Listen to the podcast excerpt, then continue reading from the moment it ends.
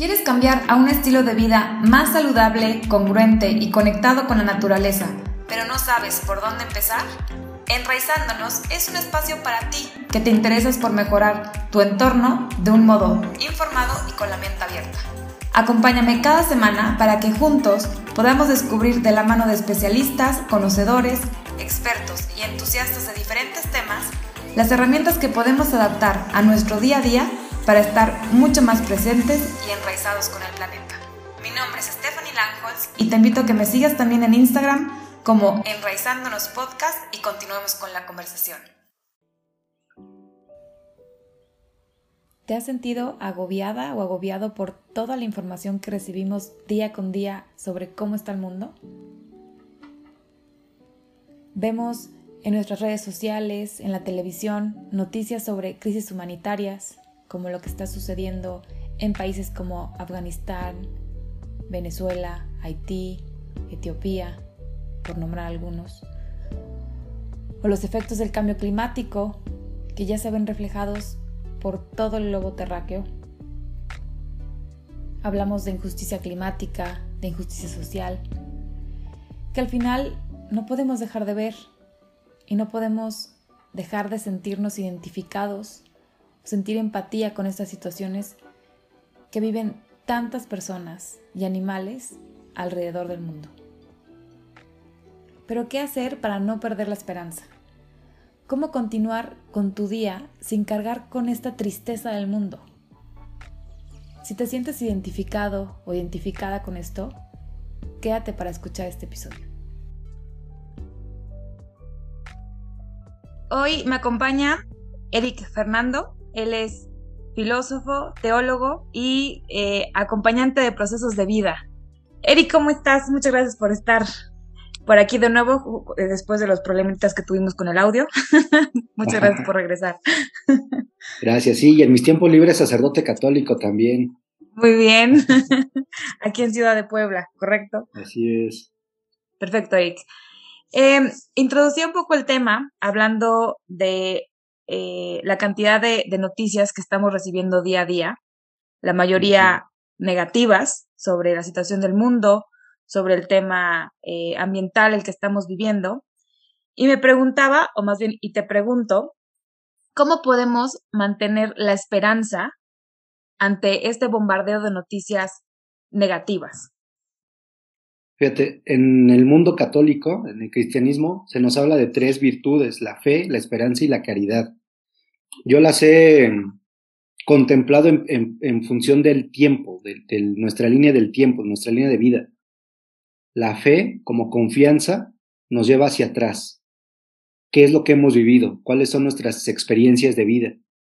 Y en el mundo de la fe, en el mundo cristiano, católico, Dios es digno de fe, de confianza, porque siempre cumple sus promesas. Entonces, una persona que ha logrado tener esta experiencia de que Dios saca cosas siempre positivas de lo desagradable y de lo agradable, cuando hay un proceso de discernimiento, eso nos da esa confianza, esa fe, no ingenua, no ciega, sino basada en una historia de vida, en la historia de la salvación.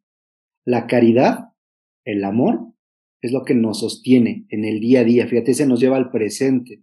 Y entonces estoy, estoy dispuesto a vivir cada día en el amor de aquel en quien tengo esa fe, esa confianza porque siempre ha estado y se ha hecho presente a través de personas y acontecimientos, hoy decido vivir en clave de amor, en clave de caridad, en clave de empatía. La caridad es empatía. Y me proyecta hacia el futuro o hacia el porvenir. La esperanza es la virtud que nos lleva hacia adelante. Es lo que todavía no ocurre, lo que todavía no tenemos, pero que esperamos poder recibir, no pasivamente, sino activamente a través de la caridad y a través de la fe. Entonces, creo que en el mundo que vamos viviendo siempre, siempre ha habido conflictos desde que el ser humano existe, siempre hay estos conflictos de buscar mis intereses pasando por encima de los intereses de otros.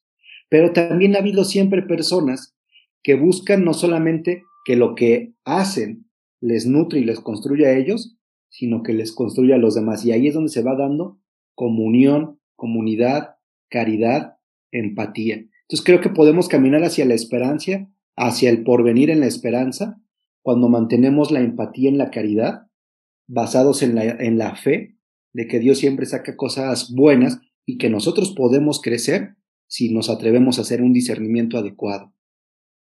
Eric, ahorita eh, mencionabas el tema de la empatía y algo que, que por lo menos a mí me pasa mucho es que a veces esta empatía y el ser tan empático, sobre todo con estos acontecimientos de crisis humanitaria y de tema ambiental, etcétera, esta empatía a veces no te permite continuar con tu día, o sea, te cargas como de, como de tristeza, que es un poco el tema de la empatía, ¿no? O sea, te pones en el lugar de otro, si ves que alguien le está pasando mal, empiezas también tú a pasarla mal, ¿no? Entonces, ¿cómo ser empáticos ante estas situaciones sin caer en la desesperanza o caso contrario, ¿no? Como ya no quiero ver noticias o ya no quiero saber del mundo para que no me afecte y entonces te vuelves totalmente indiferente ante las situaciones que están pasando. ¿Cómo, cómo hacer este equilibrio? Yo creo que hay, hay mucho otra vez del tema del discernimiento, cómo filtramos las cosas. Lo que va ocurriendo, los acontecimientos que pasan, siempre generan en nosotros un impacto. La afectividad es eso, es lo que me afecta. De lo que ocurre externo a mí, eh, detona algo interno. Entonces yo tengo que estar como muy alerta. Las emociones son una especie de, semáforo. La alegría, la tristeza, el miedo, el enojo. Eh, a veces sin querer les ponemos etiquetas, ¿no? Y, esta, es, esta emoción es buena y esta emoción es mala, esta es deseable, esta es indeseable. Pero todas son una alerta de lo que está ocurriendo afuera de nosotros y de lo que ocurre internamente. Entonces es bien importante aprender a, diferenciar, a distinguir, a no confundir nuestras emociones y a empezar a darles un cauce, una orientación. tenemos quizá a veces un mal aprendizaje de reprimir nuestras emociones. No llores, no te entristezcas, no te enojes, no tengas miedo. No, sí, hay que tenerlo. Aunque no lo quieras, lo tienes. Aprende a reconocerlo. Y el tema es, ¿qué vas a hacer con esa emoción? ¿Qué vas a hacer con ese sentimiento?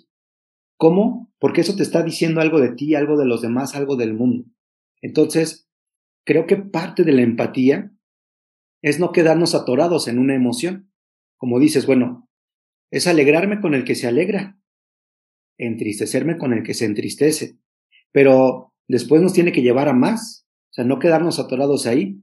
Eh, si otro está triste y yo por querer ser empático eh, me quiero quedar ahí triste, pues no le estoy haciendo empatía, o sea, porque la empatía también nos tiene que llevar a la compasión. La compasión no es la lástima, no es el, ay, pobrecito de ti y ahí te quedas, ¿no? Sino es, ¿y ahora hacia dónde vamos? Porque tú lo ligabas muy bien, la empatía nos tiene que llevar a la esperanza. Y, y enfatizaba yo hace un rato que la esperanza es esa virtud que nos proyecta hacia el porvenir, que quieres que sea más adelante, ok, esto te dolió, esto te lastimó, esto te da miedo, cómo lo corregimos, qué vamos trabajando para que nutra tu vida, nutra la vida de otros y nutramos juntamente la vida de los demás. Entonces, creo que ahí es eh, como ampliar pues el horizonte, ¿no? No quedarme nada más con la alegría que me enajena y buscar solamente momentos de euforia. Hoy el mundo está muy, muy intoxicado de esto. Buscamos emociones fuertes y mientras más fuertes mejor, pero como un esquema de evasión. Y, podemos eh, recurrir a la tristeza también como un esquema de evasión y hacernos las víctimas. Y es que ya me tocó vivir así y a ti te ha tocado vivir en este mundo y no va a cambiar. Eso no, no favorece, no ayuda. Entonces, tomar conciencia de que está a mi alcance, al alcance del otro, y que en conjunto podemos ir resolviendo, solucionando, creciendo en ese sentido. Si te entiendo un, poco por dónde vas, ¿no? Es, eh, estamos recibiendo esta, este bombardeo de, de información, ¿no? Y con claramente no con todas las causas vas a hacer clic o con todas las causas te vas a sentir empático, ¿no? Pero con las causas que sí, ¿qué puedes hacer desde tu trinchera para ayudar la situación, ¿no? Eh, ok, eh, como dices, reconocer el sentimiento, ok, esto me causa ansiedad, tristeza o felicidad, lo que sea, este, dependiendo de la situación. ¿Qué hago con esto? O sea, ya lo reconozco y ahora, ¿qué puedo hacer para ayudar a esta, a esta situación, no?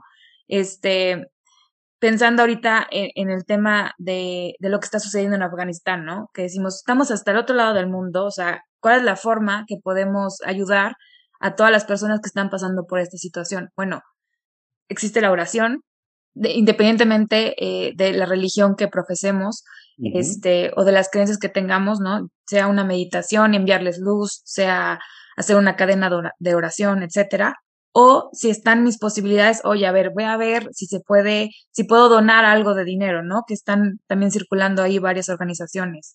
Este, o también ir contagiando a tu comunidad, algo que mencionabas también al principio que es súper importante y hemos perdido el sentido de comunidad y, y ahora todos estamos más con este tema de la pandemia, ¿no? Nos hemos aislado tanto que este, este sentido de soledad se ha vuelto mucho más fuerte. Entonces, ¿cómo podemos ir contagiando con las personas que podamos, sea a través de un, de un Zoom, sea un tema personal, contagiar para, para que no sigamos como aumentando este odio que está sucediendo entre, entre razas, entre humanos, entre, entre animales humanos y no humanos, etcétera, ¿no? Cualquier forma en la que podamos contribuir a, cre a crecer esta conciencia, este, en mi caso, una conciencia ambiental, una conciencia más humanitaria, una conciencia más plena, también es una forma de contribuir, ¿no? Claro, sí. Fíjate, yo creo, creo, eh, el, el, ejemplo de la alimentación de la comida, yo creo que ayuda mucho. Tú has hecho ya un camino ahí de mucho, mucho discernimiento y de mucho ejercicio en esto, ¿no? Todo es comestible. Si quiero, me como el plástico. ok, y, comemos plástico. pero, exacto, o sea, ese es el problema, ¿no? Pero eso no me nutre, eso no, no, no construye, no ayuda. Entonces, tendríamos que aprender a nutrirnos, así como de la alimentación, así de los acontecimientos que vivimos. Ocurren cosas agradables, ocurren cosas desagradables. Ok, ¿qué te quedas de cada uno de esos acontecimientos? ¿Qué te enseña de ti? ¿Qué te enseña de los demás? A veces estamos muy mal acostumbrados a, ver el, mundo en clave de blanco y negro, de bueno y malo. Y ni todos son buenos ni todos son malos. O sea, todos tenemos la oportunidad de ampliar nuestra conciencia, nuestros criterios, nuestra empatía, nuestra esperanza, nuestra generosidad a los demás, pero requiere de este proceso, de darme cuenta qué me ha, ha ido ayudando a mí, qué me ha fortalecido. Y con eso que me ha fortalecido, originado de algo agradable o de algo desagradable, con eso, ¿cómo puedo ayudar a otros? O sea, no siempre voy a poder hacer una intervención directa, ayudar a resolver un problema, pero a veces escuchar, consolar, hacer presencia, eso es algo bien importante. Hay personas que, que logran tener una personalidad y un trabajo en su propio, en su propia historia de vida, que con su propia persona, con su propia presencia, nos fortalecen, nos sostienen. O sea, muchos de los grandes líderes religiosos es eso, o sea, ves al Dalai Lama, al Papa Francisco, eh, ves grandes personajes que dices, híjoles, nada más verlo, o sea, me, me reanima, me fortalece, me, me entusiasma. Entonces, creo que mucho tiene que ver con esto, o sea, cómo estas personas han ido discerniendo, aprovechando, nutriéndose de cada acontecimiento. Entonces, no es desear que sigan ocurriendo acontecimientos eh, deshumanizadores, pero incluso ante esos acontecimientos deshumanizadores, revisar, ¿y cómo me estoy dejando yo que eso me, me, me confronte inclusive?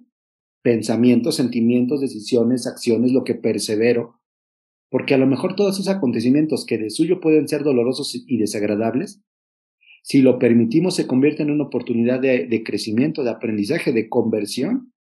Entonces, es ahí donde puede ayudar. O sea, círculos eh, de reflexión, de apoyo, de ayuda, también son momentos importantes. Lo que estás haciendo con estos podcasts, tomar conciencia, invitar a tomar conciencia, creo que también es otra manera de ayudar. Muchas gracias.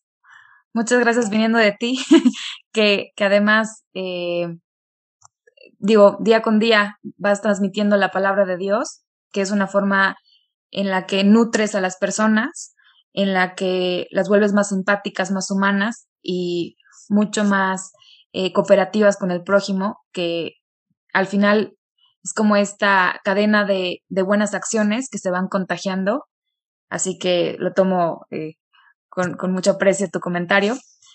Y Eric, antes de despedirnos, porque sé que estás, estás ocupado, eh, ¿algún mensaje que le, que le quieras dejar a las personas que nos escuchan, a invitarlas a que no pierdan esta, esta fe o esta esperanza? Porque digo, vemos muchas noticias malas, pero no vemos las buenas, ¿no? no, hay un noticiero que de buenas noticias, que estaría padrísimo para compensarlo un poco, pero algún mensaje para, para personas como yo, como tú, eh, que a veces están agobiadas con, con, estas, con esta información y quieren escuchar este, este rayo de esperanza. Fíjate, el Evangelio justamente es buena noticia. Y, el Evangelio espera hacerse vida en nosotros. Eh, seamos de la denominación que seamos, eh, estamos invitados en el mundo, en la vida, a poder convertirnos nosotros en bendición para los demás, en un mensaje de esperanza para otros. Eh, a lo largo de mi formación filosófica y teológica, fui construyendo una frase que es como mi lema de vida. Cada día me cuesta más trabajo hacerlo realidad, pero ese es como mi guía. Y dice, sé alternativa de vida que dé motivos de esperanza. Y fíjate cómo la primera parte es justamente madurez humana, reflexión filosófica, toda esta parte que nos toca. Sea alternativa de vida significa busca que las cosas sean distintas, pero no solo por novedad, sino aquello que realmente nutre, aquello que realmente construye.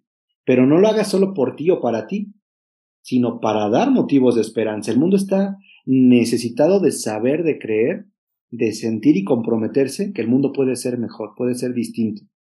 Y lo puede ser realmente si nos atrevemos a vivir de una manera más humanizadora, más afectiva, más efectiva. Y entonces cuando lo tratamos de hacer, y siempre vamos encontrando personas que sí lo hacen, la historia de la humanidad es eso, pero es un resto fiel, es un pequeño grupo. La mayoría buscamos lo que nos gusta, lo que nos conviene. Pero siempre hay personas que logran tener esta luz interior, esta acción del Espíritu Santo que les hace ir más allá de una búsqueda solo individual, solo personal. Cuando encontramos a alguien así, creo que nos sentimos vinculados, comprometidos, y esa persona puede llegar el momento en el que su ciclo de vida concluye y nos pasa una antorcha. Hay personas que ya no viven físicamente, ¿no? Eh, los grandes profetas, los grandes sabios eh, los fundadores de las religiones, físicamente ya no están, pero han dejado justamente lo que fue su proyecto de vida. Para los cristianos, los católicos, la resurrección es, ahora vivan ustedes como he vivido yo. Entonces, yo creo que ahí es donde la esperanza se hace operativa, se hace activa y no solo pasiva. El mundo puede ser distinto, pero tenemos que comenzar por cambiar este mundo y este de acá. Si nuestra mente y corazón logran dejarse encontrar por Dios y por su acción, entonces podemos ir al mundo con los demás a decirles, amigo, no solo vale la pena como sufrimiento, sino vale el esfuerzo. Vale echarle ganas, disciplinarnos, buscar mejores opciones y seguir adelante.